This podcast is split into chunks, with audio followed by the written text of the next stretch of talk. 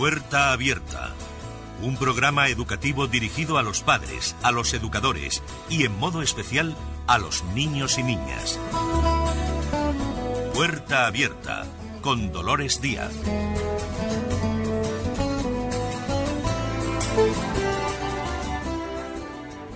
Muy buenas tardes a todas y a todos.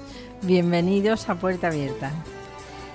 Llevamos 10 años en Neo, eh, Neo FM ofreciendo a los y a las oyentes un espacio educativo donde hemos hablado de multitud de temas, a veces el mismo desde diferentes ángulos, pero lo que cada año sí hemos encontrado es un espacio en el que conocer mejor al alumnado que tiene altas capacidades. La mayoría de los oyentes, perdón, la mayoría de los docentes sabe de algunas de las características de estas personas, de estos niños, pero no de todos los criterios que hemos de tener en cuenta para hacer una definición o una clasificación.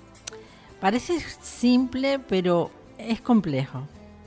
Otros oyentes que no pertenezcan al mundo de la enseñanza incluso podrían no saber muy bien de qué se, habla si decimos altas capacidades. Quizás han oído mm, en otras ocasiones el término de superdotados y quizás menos, en menos ocasiones el término de sobredotados. Hoy existen criterios y parámetros a través de los cuales podemos decidir si un chico o una chica tiene alta capacidad pero el problema lo encontraríamos inmediatamente después, pues los padres y los docentes se encuentran ante la noticia de que un niño o una niña eh, tiene altas capacidades, pero no saben qué hacer. Podemos decir, sin embargo, que ya son muchos los docentes los que reclaman una formación especializada en este tema para poder aprovechar las potencialidades de su alumnado y muchas las familias que se deciden a buscar centros especializados también donde les ofrezcan a estos niños y a estas niñas una motivación extra para esa acentuada curiosidad e interés que ellos tienen. Esta tarde abrimos la puerta a las altas capacidades. Puerta abierta con Dolores Díaz.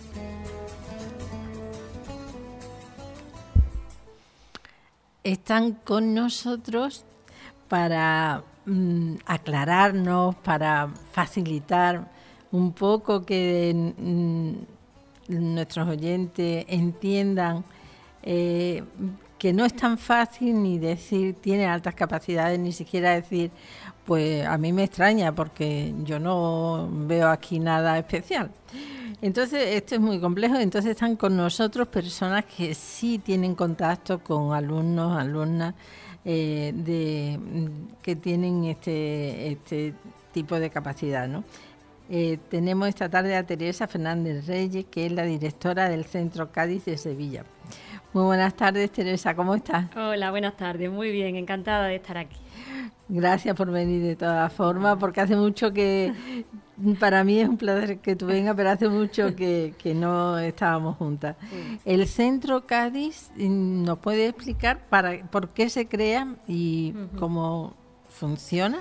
Mira, pues el Centro Cádiz surge un poquito por la necesidad que veíamos de, de, que se evaluaban una serie de niños que tenían, estamos hablando de hace muchos años, casi 20 años, y entonces solo se hablaba exclusivamente de sobredotación intelectual pero nos ocurría que dentro de que éramos un centro que evaluábamos algún otro tipo de necesidades, empezamos a ver que este alumnado se evaluaba, pero después no teníamos respuesta ninguna, ni fuera del colegio ni dentro del colegio. Una de las primeras vías de intervención del centro fue la detección y la evaluación pero después uno de los puntos fuertes mm, han sido los programas de enriquecimiento, todo lo que tiene que ver con intervenir con este tipo de alumnado a nivel extracurricular. Esa es una parte, digamos, muy amplia que tiene el centro dedicado a estos niños. Ahora mismo tenemos pues alrededor de 400 alumnos que acuden por las tardes al centro a hacer programas específicos de, orientados para altas capacidades. Después tenemos otra vía que es la vía de la formación para centros, colaborando con fundaciones, como es el caso de la Fundación Avanza y con diferentes colegios y, bueno, y siempre cuantos más puntos toquemos, mm, el tema estará más y mejor atendido. Pero un mm. poco el, el origen fue el hacer algo que algo más de lo que había, que era muy poco, poquísimo. Eh, también está con nosotros Alberto Flaño, que es el presidente de la Fundación Avanza. ¿Qué tal estás? Buenas tardes, Alberto. Buenas tardes, Dolores. Encantado de estar aquí otra vez contigo.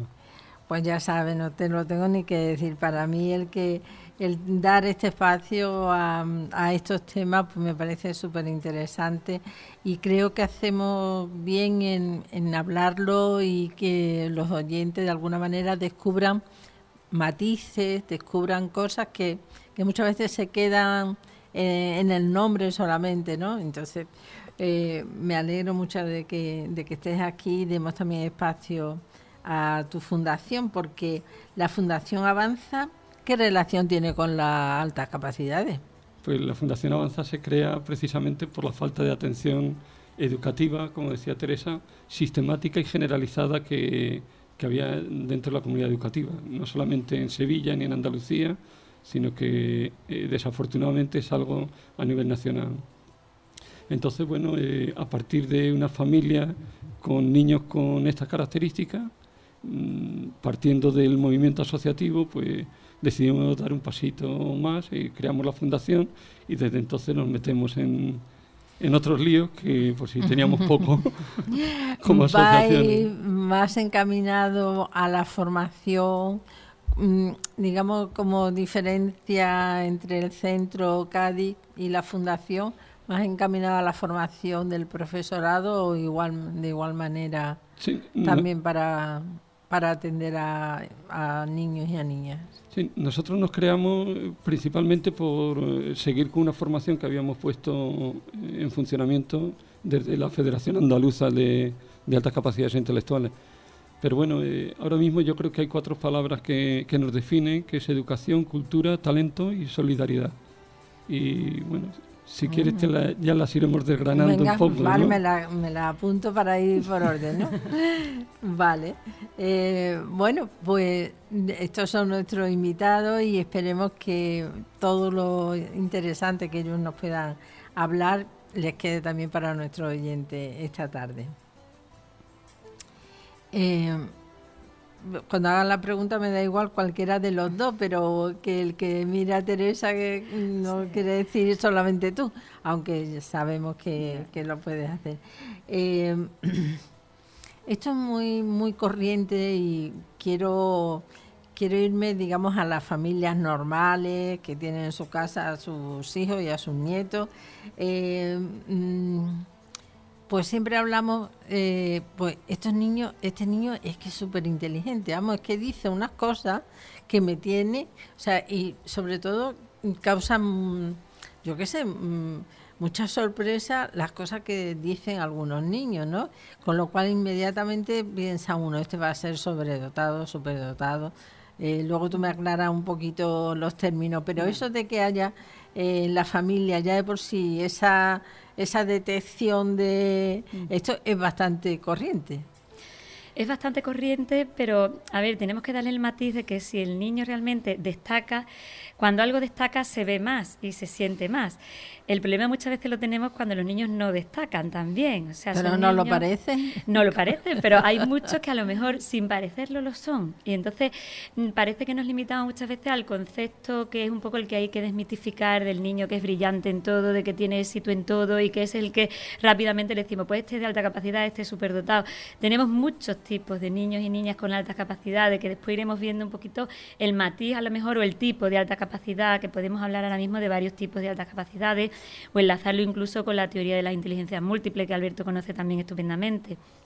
Ahora mismo el concepto básico es ver que cada persona tenemos una serie de habilidades cognitivas, esas habilidades las podemos desarrollar o hay personas que tienen más capacidad para una o para otra. Pero sí que es verdad que en muchos casos el tema de la precocidad o la prontitud ¿no? con la que empieza un niño a, a, destacar por el lenguaje, por el vocabulario que utiliza, por las preguntas que hace, por la curiosidad que tiene. Cuando hablamos muchas veces se dice una característica, aprenden a leer solos. No son niños que aprendan a leer solos, son niños que tienen una capacidad de asociar rápidamente. Entonces, igual que quieren la lectura, quieren cualquier otro proceso. Pero muchas veces la prontitud o la precocidad con la que empiezan a manejar cualquiera de esos procesos cognitivos que se supone que es de una edad más avanzada. Sí, yo creo que estos comentarios también se hacen porque hoy en día al estar los niños mucho más estimulados en los en educación infantil y ya como van de 0 a 3 años también están muy motivados, muy estimulados. Lógicamente nos sorprende que siendo tan pequeñitos hagan cosas que nosotros partimos de que como un niño sabe esto, como dice estas cosas, ¿no? Y por eso yo creo también que es que ya de partida están bastante más estimulado. Mira, hay un concepto y que también los abuelos que, nos, también. los vemos todos maravillosos. los más listos, los abuelos y los padres, que nuestros niños son los más listos y los más guapos, eso es. Pero muchas veces, por ejemplo, una, una frase que ocurre con mucha frecuencia en las entrevistas con la familia, hay que ver cómo utiliza la tecnología. Ah, sí. Claro, pero la tecnología casi que todos la van a utilizar, mucho mejor que la utilizábamos nosotros. Otra cosa es que la utilice a un nivel o a un grado que realmente sea superior de lo que hacen el resto de niños de su edad, ¿no? Ahí está un poco la, diferencia. Mm, si nosotros nos ponemos a sobreestimular a un niño, conseguiremos resultados. La diferencia está cuando el niño no necesita esa sobreestimulación para adquirir esos aprendizajes o esos conocimientos. Un poquito lo que decíamos antes, la rapidez del aprendizaje, la rapidez con la que aprende. Eh, porque el hecho de que pensemos de forma sencilla, que inteligente, bueno, un matiz que también antes quería yo decir, lo decimos más de los niños que de las niñas, ¿eh? Sí, bueno. Esto, eso, precocidad y todo eso que decimos, ah, es que, que listo, es que se le ocurre una cosa a este niño, yo creo que tiene que tener algo, pero no, no sé si tanto de las niñas de las niñas mm, es lo que ¿eh? en psicología se denomina el síndrome de la abeja reina. Siempre decimos que las niñas prefieren incluso sacrificar el desarrollo cognitivo con tal de ser aceptadas por el grupo. Y un ejemplo, yo muchas veces en el tema de formación ponemos el ejemplo de unas características y otras. Y la diferencia al final es que uno es un niño y otro es una niña, pero los dos tienen altas capacidades. Y la mayoría de la gente dice, bueno, el primero es que es hiperactivo. ¿Por qué? Porque se levanta en clase, porque pregunta mucho, porque levanta la mano. ¿Qué ocurre? Que son, digamos, unas conductas o unos comportamientos muchas veces consecuencias de un posible aburrimiento en el aula. El niño mm, se mueve, llama la atención. ¿Qué ocurre con la niña? Que la niña, si a lo mejor se está aburriendo, se pone a dibujar, se pone a charlar, se pone a, copiar los deberes, a pasarlo a limpio, a leer, pero no llama la atención. Como no llama la atención, no se evalúa, no se detecta. O incluso si la familia a lo mejor le plantea al cole, oye, tengo cierta sospecha de que mi hija pueda ser de alta capacidad, ¿por qué no la evalúa? la respuesta con la que se encuentran muchas veces los padres es ¿para qué? Si la niña va bien, si la niña no da ruido, si la niña saca buenas notas, ¿para qué la vamos a evaluar? Pues para darle la oportunidad, los derechos, y esto sabe muchísimo Alberto también, todas las respuestas educativas, mm, que si hay unas becas, que si hay, en fin, una serie de oportunidades que si está evaluada, las tendrá, pero si no, no se tira de ellas hacia arriba. Eh, a este respecto, sí, a mí me pareció interesante en unas jornadas que tuvimos en Huelva, no voy a decir el nombre de la profesora eh, inglesa porque metería la pata, no me acuerdo bien, pero eh, me sorprendió mucho que me dijo que los roles que nosotros aquí tenemos con las niñas, ellas los tienen con los niños. Que allí los que están más eh, los que tienen el rol más de no salirse del grupo son, los niños, y las niñas pues tienen un rol distinto. Entonces lo que aquí pues dábamos muy por hecho, que es que los hombres somos así. Sí, y muy frecuente. Es educativo también, ¿no? Eh, Pero cuando dices allí, ¿a dónde te refieres? En, Inglaterra, ¿no? En mm. Inglaterra, en general, Decía que son las niñas los las niños son los que pasaban más desapercibidos ah, por no salirse, o sea, lo mismo que tenemos sí, nosotros. pero, al revés. Claro, esto no eh, deja de ocurrir por un componente cultural, histórico, mm. generacional. En este caso, entiendo que en España puede ser de una forma, en Inglaterra puede ser de otra, pero sí que es verdad que hay ese componente que tiene un peso, que a la niña se le educa un poco de te tienes que estar quieta, buenecita, si no, no preguntes, ¿no? Y el niño es como que es más impulsivo y me aburro, algo tengo que hacer o algo. Sí, además que eso no hay más que ver las estadísticas, ¿no? De no sé si estarán un 70-30, una cosa así, de 70 niños detectados por 30 niñas. ¿no? Mm. Y eso es precisamente por eso, como mm, van bien. Claro, ¿para qué? Sí, como no hay problema, pues, ¿para qué? Y eso, claro, luego Teresa pues, lo puede decir mejor, ¿no? Eso tiene consecuencias a largo plazo, ¿no? Fijaros que un matiz que nosotros vemos importante en el desarrollo ¿no? de, evolutivo de los niños y de las niñas. Mm, es verdad que, por ejemplo, como la mayoría de los niños se evalúan siendo más pequeños, llegan a la adolescencia como más adaptados porque ya todo el mundo se ha preocupado qué es lo que pasa, qué es lo que hay, y suelen llegar a la adolescencia sabiendo todo. La niña normalmente, si se evalúa, se evalúa más tarde. ¿Qué ocurre? Que cuando llega esa época de la adolescencia es donde realmente a todo individuo, a todo niño, a determinada edad le hace falta un grupo de referencia.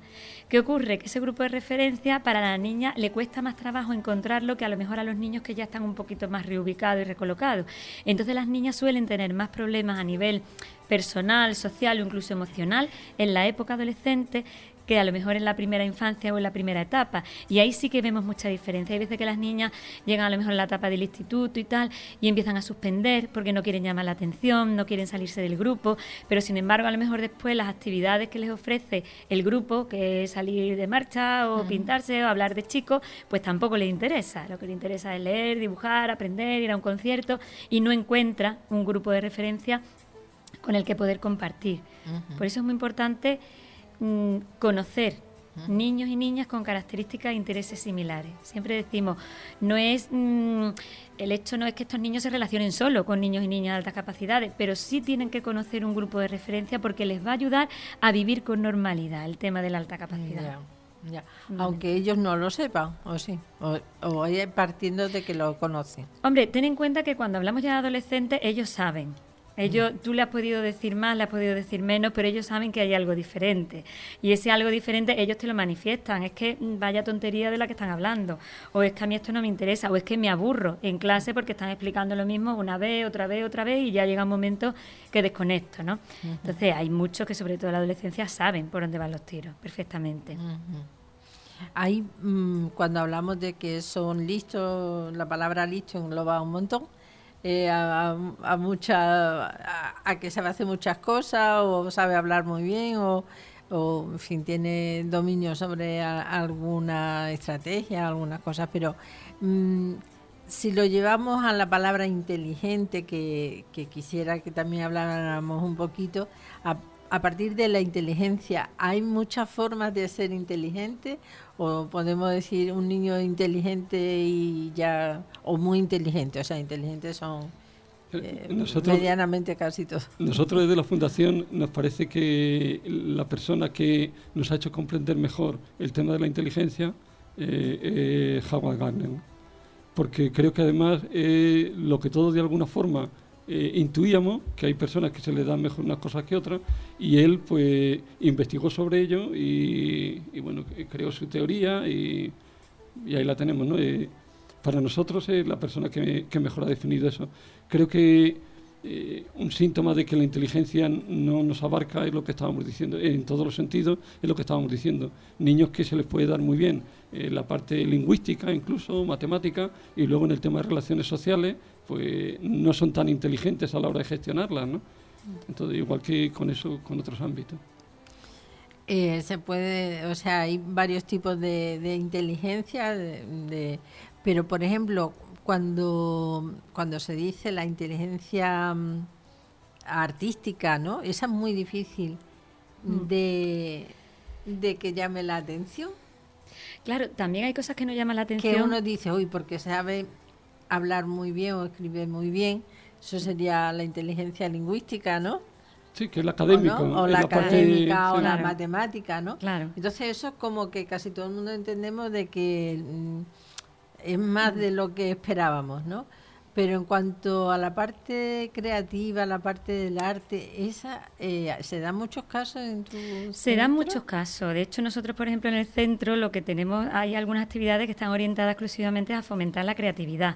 Y la creatividad, hay un programa que en concreto el nombre es Desarrollo de la creatividad a través de las artes plásticas. ¿Por qué? Porque son niños y niñas que tienen una especial habilidad en utilizar una serie de herramientas prácticas que al final van a ver un producto. ¿Qué ocurre? Que después en todos los demás programas la creatividad la tenemos como eje central.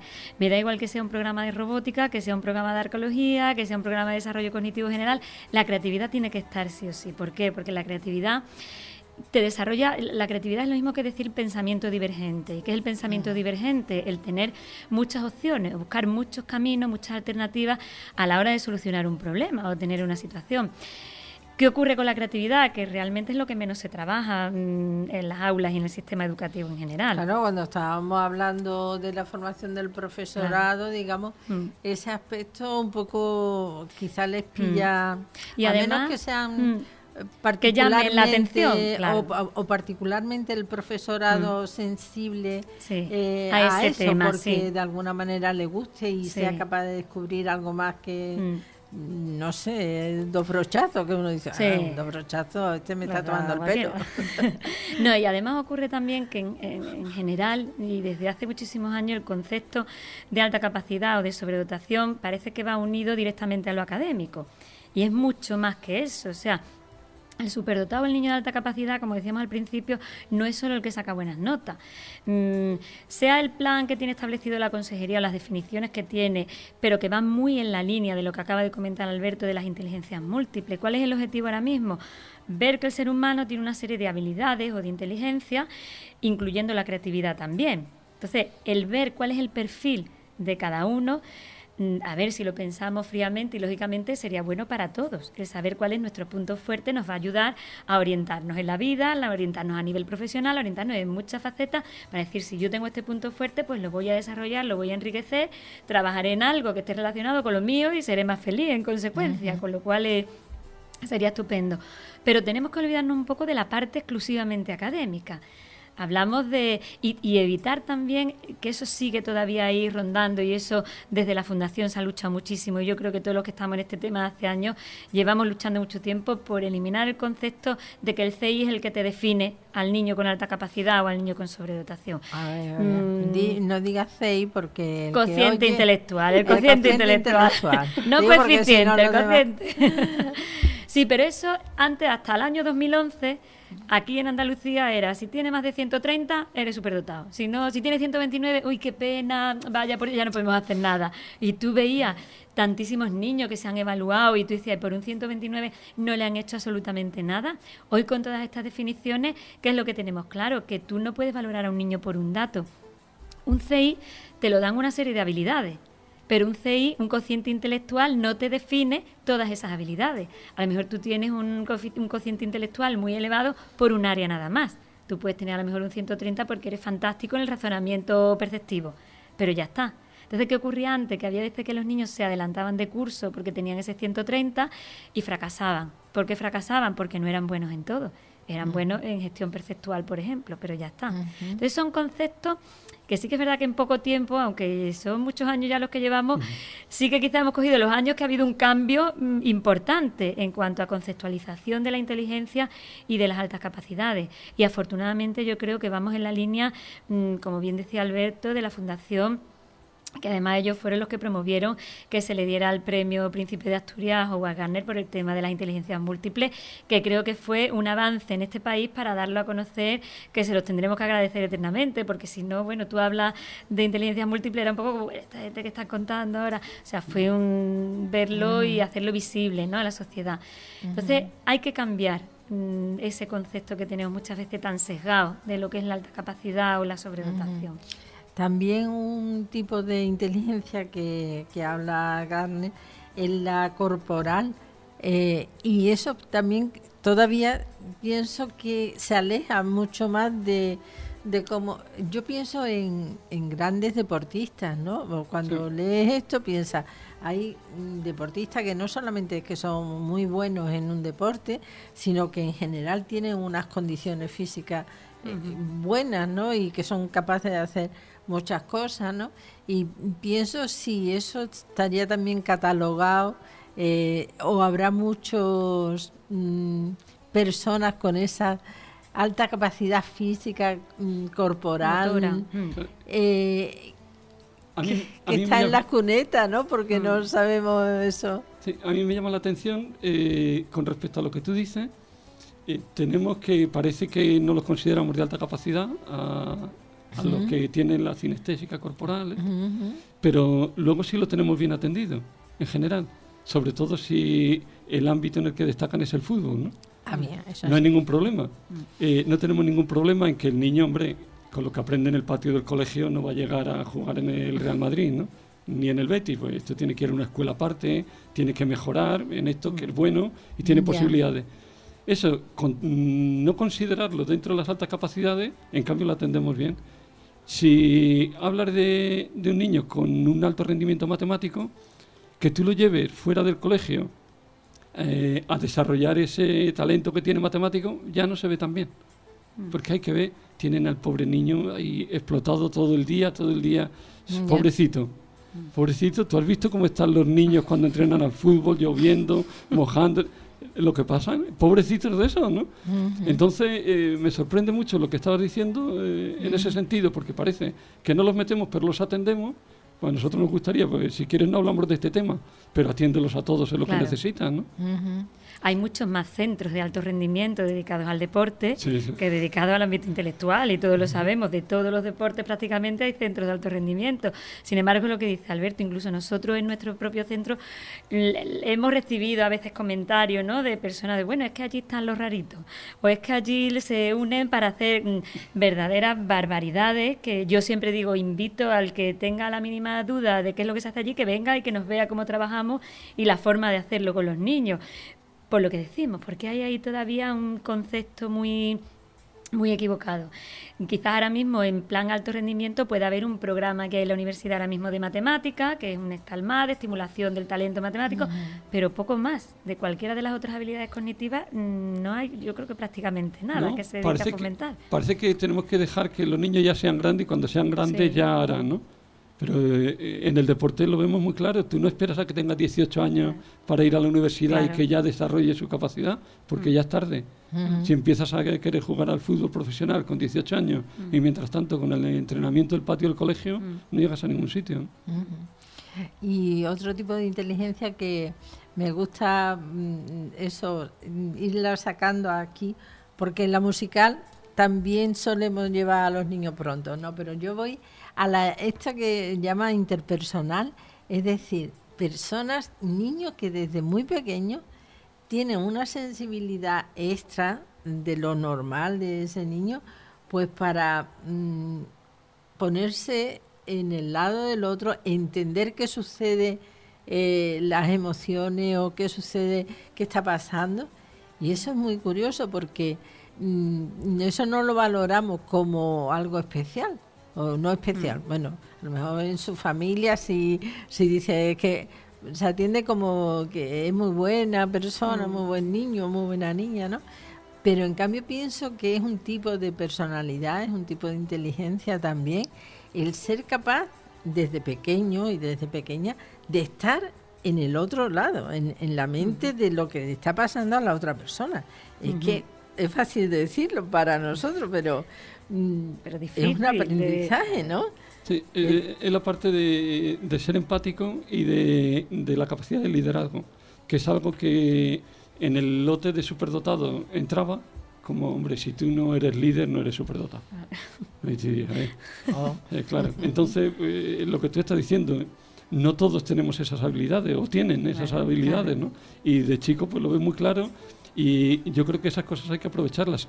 Eso Mm, bien eh, educado y, bien eh, desarrollado a lo largo de la infancia, yo creo que te dan muchas estrategias cuando eres mayor.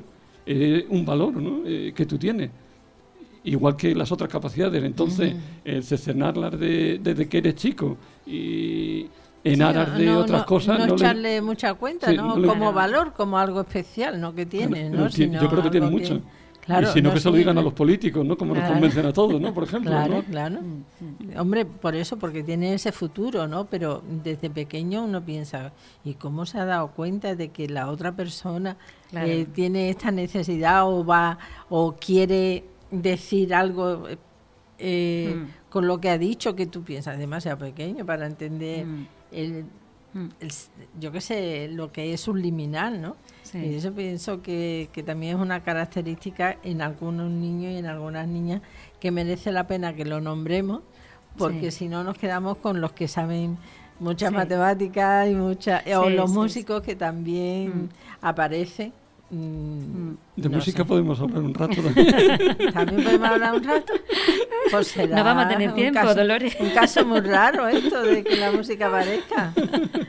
No, pero el, tema de la empatía sí que me parece muy importante. Es muy bonito también, ¿no? Todos de, de chicos, ¿no? Eh, tenemos empatía, ¿no? Eh, son los estudios que se muestran con bebés. Y además, mm, muchas veces lo podemos incluso relacionar con características propias de estos niños que tienen altas capacidades, que muchas veces hablamos de la sensibilidad, ¿no? O de la sobrecitabilidad, o de esa capacidad mm, de ponerse en el lugar del otro, que mm, hay veces que incluso hace que parezcan que son niños a lo mejor más timoratos, más miedosos, más tal, pero es porque son capaces de ir por delante, ir pensando lo que puede suceder, cuál es la consecuencia, que lo podemos relacionar perfectamente con esa mm, inteligencia interpersonal, ¿no? El saber que si yo te digo, a ti te puede sentar bien, te puede sentar mal, o cómo te has sentido tú si yo te he dicho esto. Muchas veces mm, tenemos el tema del famoso bullying también, mm, que está ahí en, en todos los ámbitos, ¿eh? No digo las altas capacidades nada más, pero sí que es verdad que la alta capacidad tiene como un puntito extra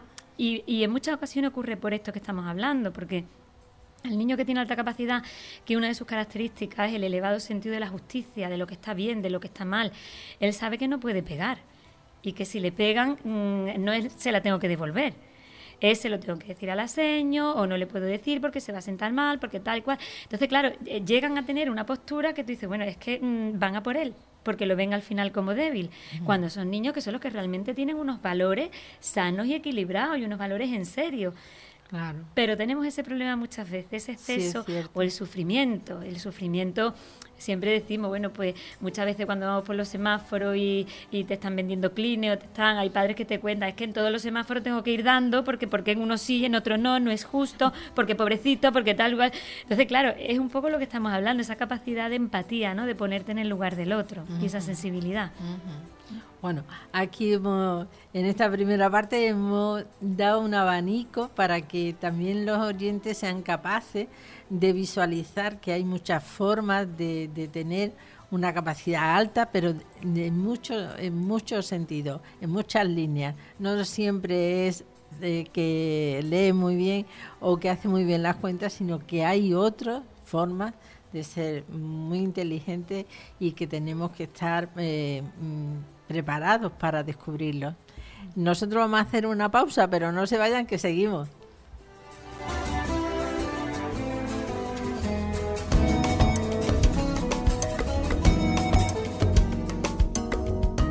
Usa zumo de limón para limpiar vidrios y espejos. Así ahorrarás dinero en productos químicos. Consejo patrocinado por Casinos Montecarlo.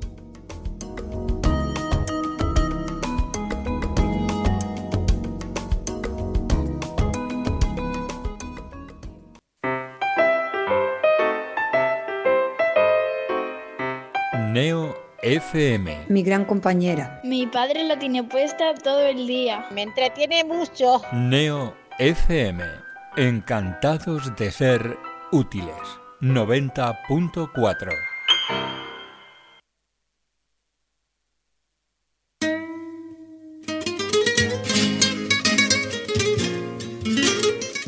Buenas, esto es Carnaval Sevilla, el programa de carnaval de Neo FM. Podéis escucharlo todos los miércoles a las ¿Qué es un programa de carnaval que no es un velatorio? Esto es Carnaval Sevilla, podéis escucharlo todos los miércoles de 10 a 11. Efectivamente, cambiamos de día, pero no de presentadores. Estarán Sergio Toro, eh, Rafa Flores y Pablo Vázquez. Con las mejores entrevistas de actualidad y las mejores coplas del carnaval de Cádiz y de Sevilla.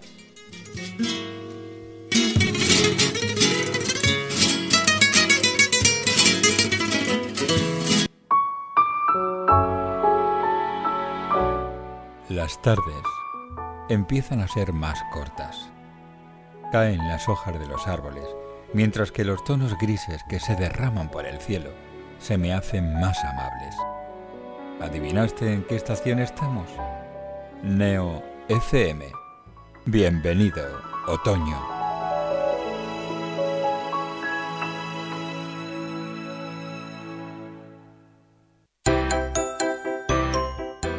Cambia el relleno de tu almohada cada dos o tres años.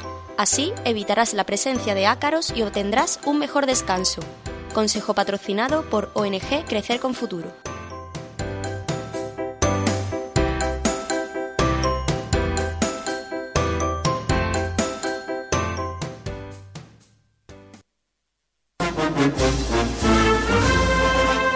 Una primera luna llena de la primavera.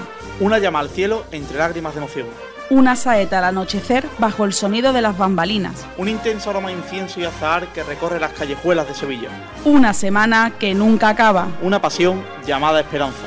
Fran Gutiérrez les trae cada lunes a partir de las 10 de la noche toda la pasión y toda la esperanza de nuestra Semana Santa. Pasión y Esperanza, el programa Cofrade de Neo FM.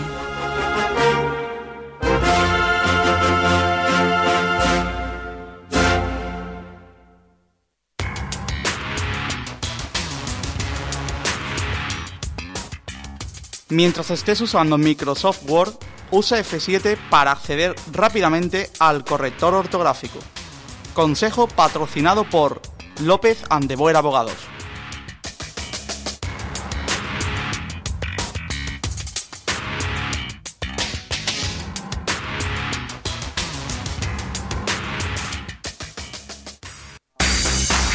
Neo FM 90.4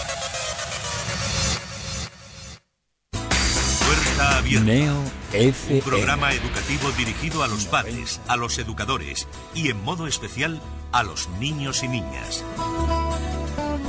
Puerta abierta con Dolores Díaz.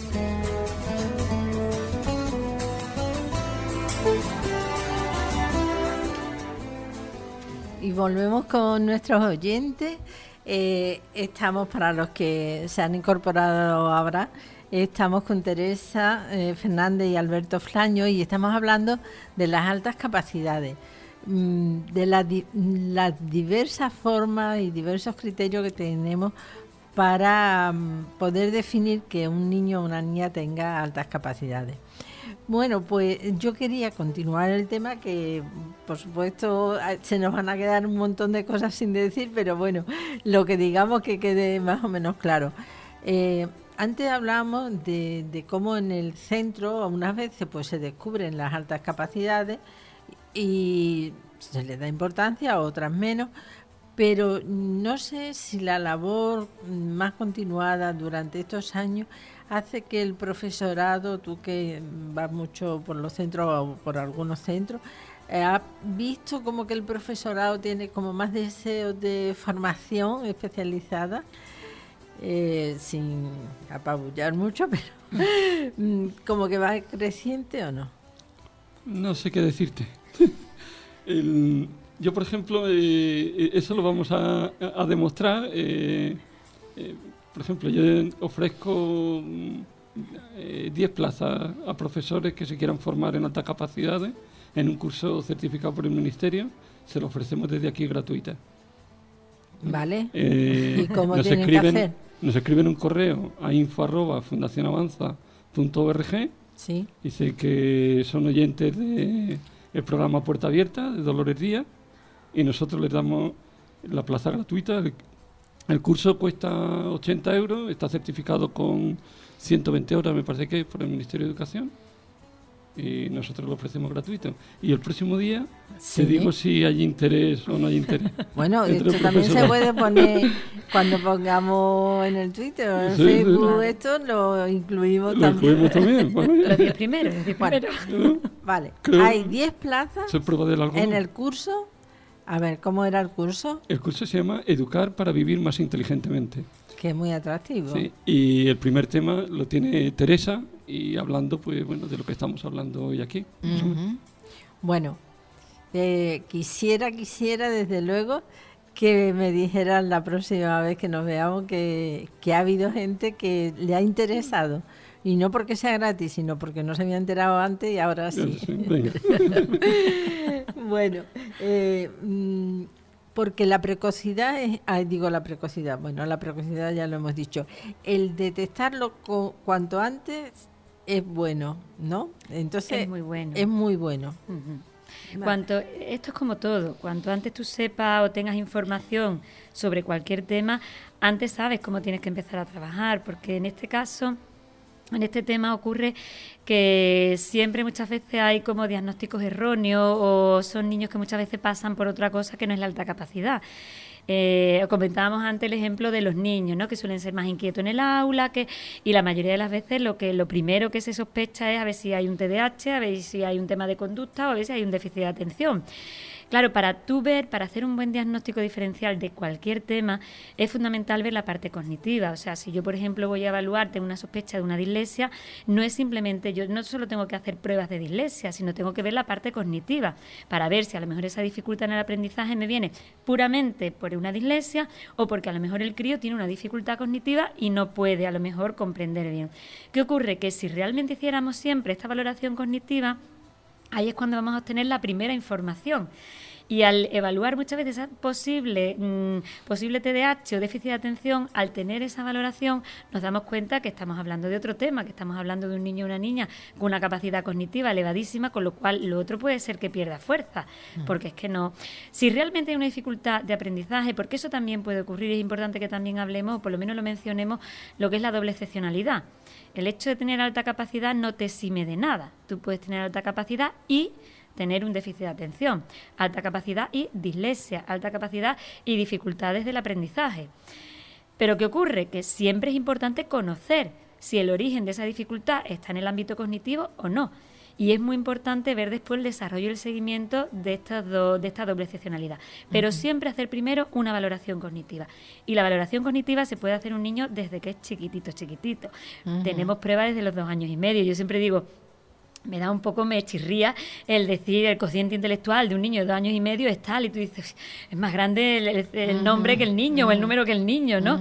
Pero sí que es verdad que ya te está diciendo que ahí hay una precocidad, que lo que debe haber o lo que hay por norma en esa edad, este niño, esta niña no lo tiene, está muy por encima.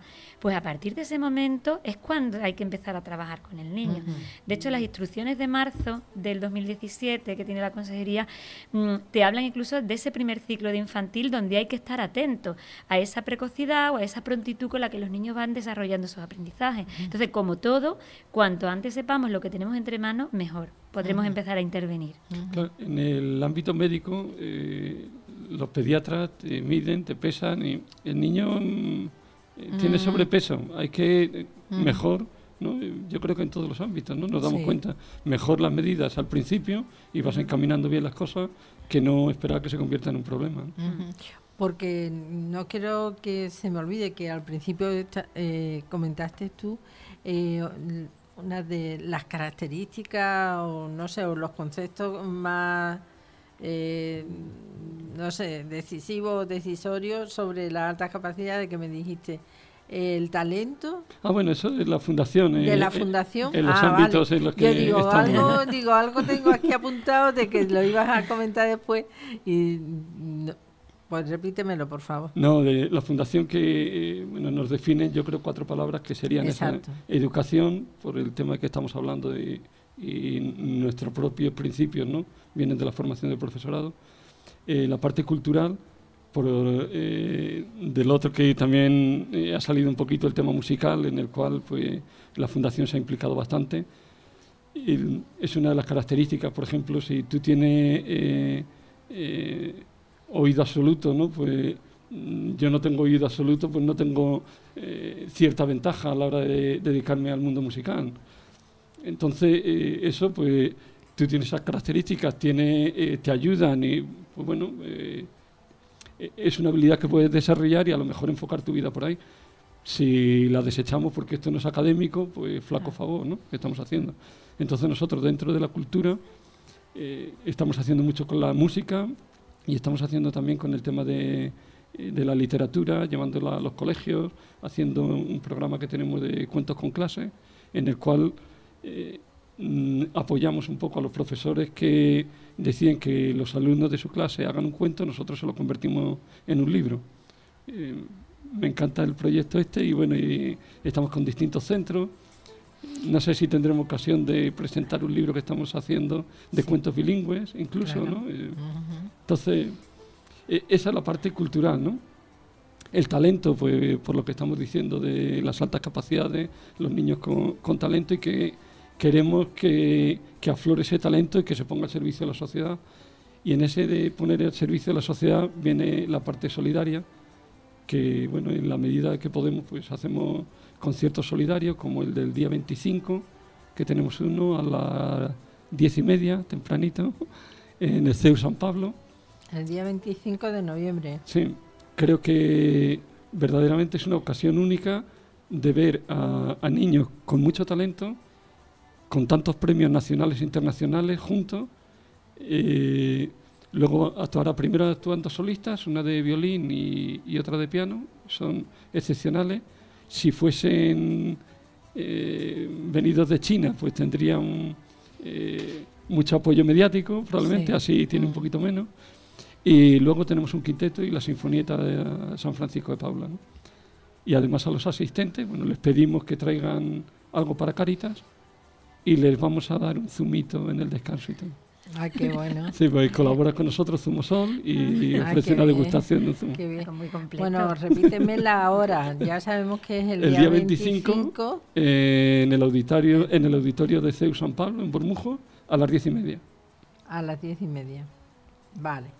Bueno, pues tenemos ya varias citas, ¿eh?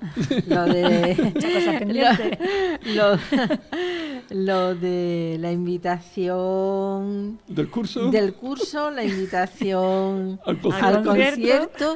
Y también vamos a invitar a gente que, que piensa que su hija o su hijo puede escribir un cuento, ¿no? Claro, para nosotros eh, nos parece... Bueno, yo lo comentaba antes, ¿no? Lo único que me pesa del programa este que no se nos haya ocurrido antes cuando mis hijos se podían beneficiar, ¿no? Porque, eh, bueno, mi hijo tuvo problemas en el colegio porque hizo una revista, a mí me pareció una idea estupenda que mi hijo quisiera hacer una revista. Entonces, pues bueno, yo la apoyaba en lo que hacía y sí, sí, y esto lo voy a vender, me voy a hacer rico, y yo, claro. Entonces aproveché también por la parte económica, ¿no? Mira, esto cuando tú te metes en negocio, esto tiene un coste. entonces él con su paga ¿no? se compró una grapadora para poder esto, pagó las fotocopias, ¿no? y entonces empezó a darse cuenta de que los negocios primero te cuestan dinero. De lo que, claro, todo lo que supone. Claro, pues eh, con toda su ilusión, yo, claro, a la familia le vendió todo su, su revista cultural. Y cuando llegó al colegio le requisaron todo, la metieron en un cajón y le quitaron las ganas para siempre, casi.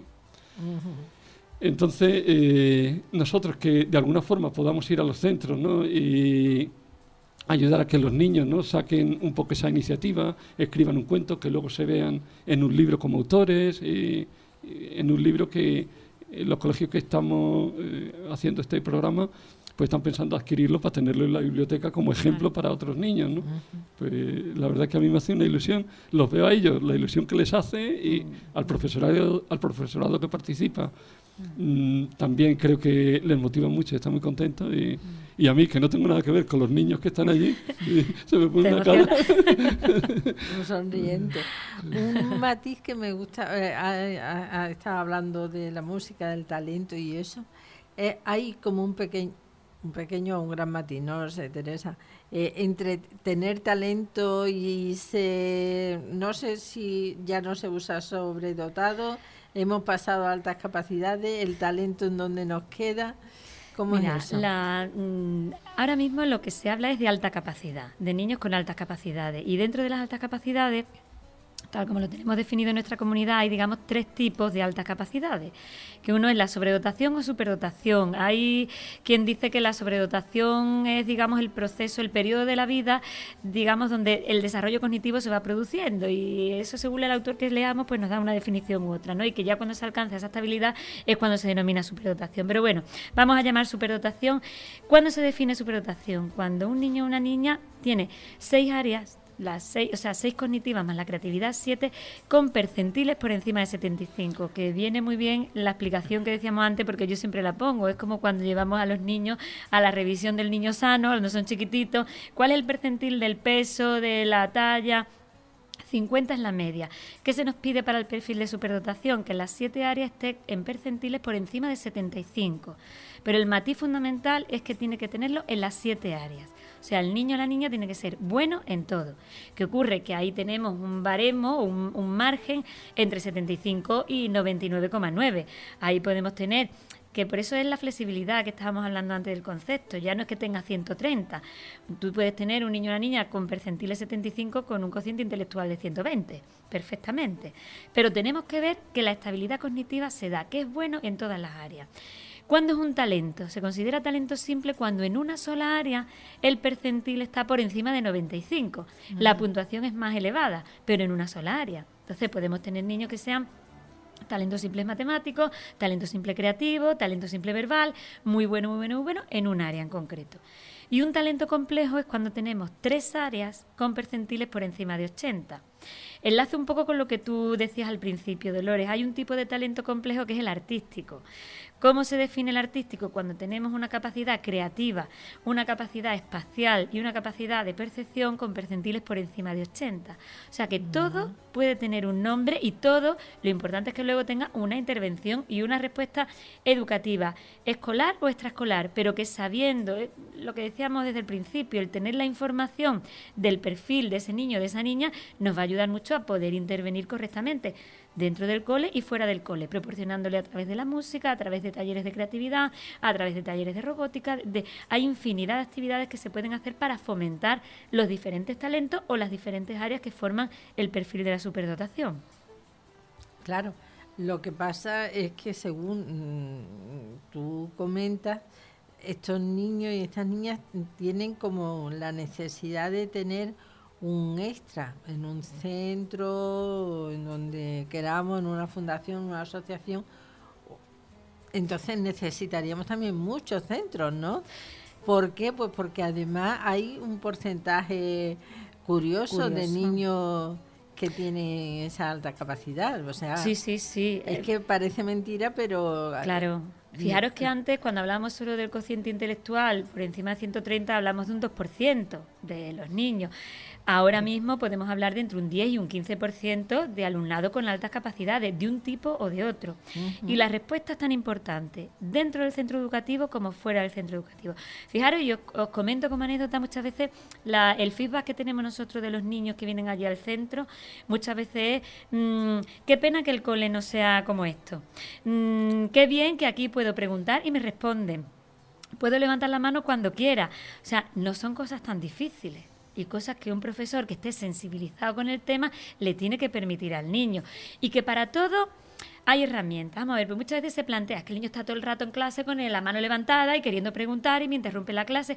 Bueno, pues vamos a buscar una estrategia. Vamos a decir, vamos a quedar con el crío en que si tiene dudas y preguntas, que lo apunte en un papelito y que al final de la clase vea y que me pregunte. Pero claro, el profesor tiene que estar por la labor de hacer eso. Ahí va yo para que no mate esa curiosidad. Se pone en contacto con los centros, digamos, donde se atienden estos deseos de, mm de completar su nivel de curiosidad y de interés, es frecuente porque entonces vamos a juntarnos hmm. al mismo curso. Sí. a ver, yo, igual que Alberto hacía la invitación al curso, yo invito a todo el que quiera venir al centro a ver cómo trabajamos, todo el profesorado que quiera, sin problema. No tiene más que llamarnos, mandarnos un email y ellos saben que son bien recibidos, pero nosotros estamos encantados de explicar la forma como trabajamos con estos niños. O sea, recibimos pocas llamadas del profesorado. Y os hablo de que tenemos casi 400 alumnos. De esos 400 alumnos, se les entrega al principio una circular que si quieren la entregan a los profes diciendo que el niño o la niña está asistiendo a un programa específico y nos ponemos a su disposición para lo que quieran. Poquitas llamadas tenemos, poquitas, cada vez más, sí que es verdad que cada vez más, pero sí que es verdad que el porcentaje sigue siendo muy poco, muy bajito para mm, la cantidad de niños que se están evaluando, que se están detectando y la necesidad tan grande que hay de, de ponernos al día ¿no? en el tema. Claro, y porque yo también, mm, a lo mejor el profesorado puede pensar, bueno, pero en mi clase ninguno de, o ninguna de los que tengo, ¿no? Entonces puede pensar que, que para qué mm, va a hacer el curso, si no seguramente no se va a encontrar con esa posibilidad. Claro, eh, y también gente que dice, bueno, esto ahora es que es una moda y ahora se han Mm, sacado lo del sí. 10%, ¿no? Como un invento que se nos ocurre aquí a, a cuatro, ¿no? Y cuando hablábamos eh, en el Ministerio de Educación con la secretaria de Estado, y me decía, bueno, si estos son estos niños que se suelen aburrir en clase, digo, esto es un poquito más grave que eso. Estos son niños que no tienen problemas y que se los creamos los adultos. Eso en otro ámbito estaría penado incluso, ¿no?